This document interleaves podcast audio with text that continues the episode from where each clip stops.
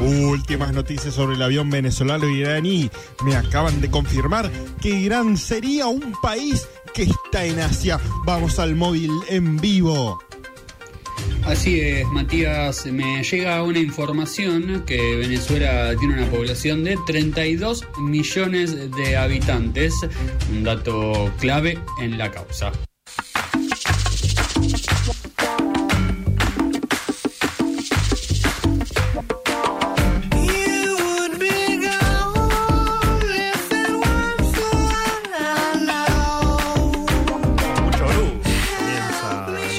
Volta.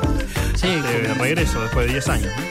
con mucho groove y con una, ya con una clara diferencia, digamos, eh, un, un, un bajo de decibeles importante. Sí, sí. eh, que no le viene nada mal tampoco a, a la banda. Eh, de Mars Volta. explorar algo realmente Sí. fuera de, de su zona de confort, ¿no? Exactamente, exactamente. Mars Volta, una banda que se hizo muy conocida a principios de los 2000 justamente por ser una banda que experimentaba mucho, que hacía cosas muy extrañas, eh, muy, muy progresivas, medio pesadas también por momentos.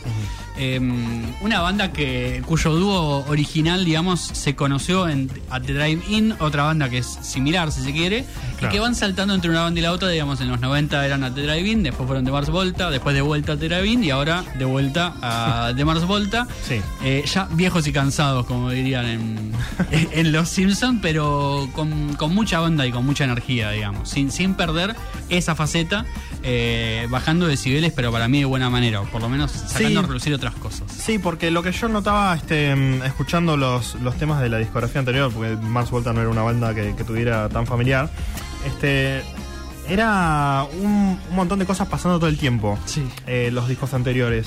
Y acá también, o sea, porque no es que se toman un silencio, digamos, pero eh, hay espacios. Sí. Hay bajadas de ritmo, hay temas que, bueno, o sea, haciendo rock progresivo también antes, eh, por supuesto que tenían sus temas que, que se modificaban un poco, pero acá es como que tienen sus, sus partes distintas y estos respiros que eh, están buenos para escuchar, ¿no? Porque siento que la discografía anterior medio que se comprime en un solo músculo, digamos, y acá eh, es algo realmente, realmente diferente, una gran apuesta, mucha Sí. gente que no le, no le copó, pero mucha otra gente que sí, que, que valora la banda, eh, dice, bueno, acá está todo lo que nosotros queremos y, y solo llevado a una nueva dirección, o sea, no es que se haya perdido nada de, de un Mars Volta, que a mí me parece que con este esfuerzo de este año eh, suena un poquito más a Tame Impala, ¿no?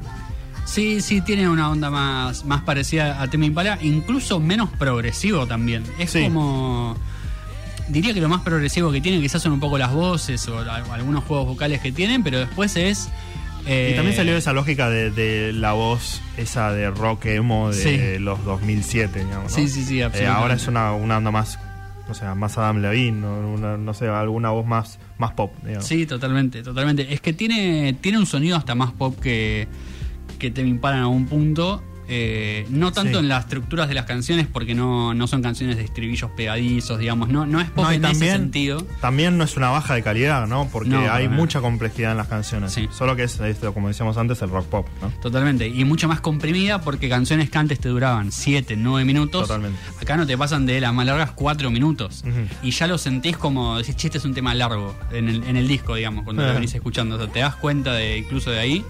Eh, en un disco que a mí me, me pareció muy interesante porque yo tampoco tenía tan escuchado a Mars Volta. Si bien lo conocí y conocí algunas canciones, me sorprendí mucho cuando lo escuché, digamos. Eh, obviamente los fans un poco decepcionados al principio escuchando la vuelta fue como un poco chocante, imagino. Eh, pero para mí termina siendo para bien, o por lo menos termina mostrando otras cosas que son súper interesantes. Sí, como que lo tenían adentro suyo, digamos, este potencial de, Sí. de irse a otro lado. Y, y lo plasmaron con, con Creces, un disco que cuenta con, creo que casi todos los, los miembros originales. Sí. Eh, y mm, con mucho teclado, mucho teclado eh, acompañando. Eh, y esas guitarras que antes eran como una, no tan pared de sonido, porque no es post-rock, pero sí que, que había un- un- una presencia importante de las guitarras, ahora está más, más estirada, ¿no? Como Sí. una cosa más relax de, de estirarse en el tiempo que, que está buena y mm, eh, bueno, las, las baterías que en general siempre fueron buenas en, en. Absolutamente. A mí me, me divierte mucho este toque latino que tienen. Ah, sí, esta es la, la- apuesta más latina que tienen. Absolutamente. Porque mm, el chavo no sé de, de qué país es, pero es, Creo que es- ay, puertorriqueño, cubano, no me acuerdo. pero le ha, le ha metido algunas cosas latinas a lo largo Sí. de la carrera de Mars Volta y ahora fue tipo full send en varios, varias canciones. Sí, sí, es que antes eran cositas quizás más sueltas, incluso que uno las podía llegar a perder un poco en el, en el mapa y acá están como muy es como casi una apuesta importante del disco, de hecho el disco abre eh, lo escuchábamos con una canción que tiene ahí ya su, Su parte en primer- español, sí. Claro, su primer componente ahí bien latino. Eh, y también lo hace como una cosa aparte que, que está buena como para sumar.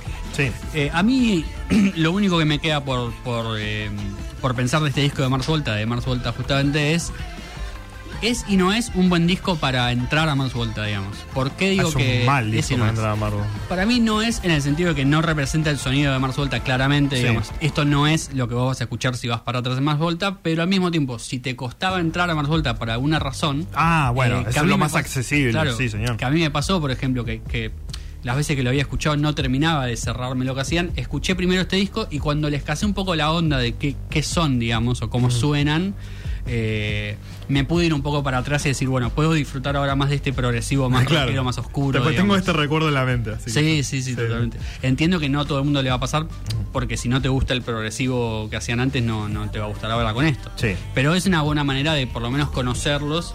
Digo, también entendiendo que volvieron después de varios años de, de estar parados, es como hay una generación de gente más pequeña, más chica, que los va a escuchar por primera vez así, y quizás después yendo para atrás descubra eh, otro sonido, ot- otra banda.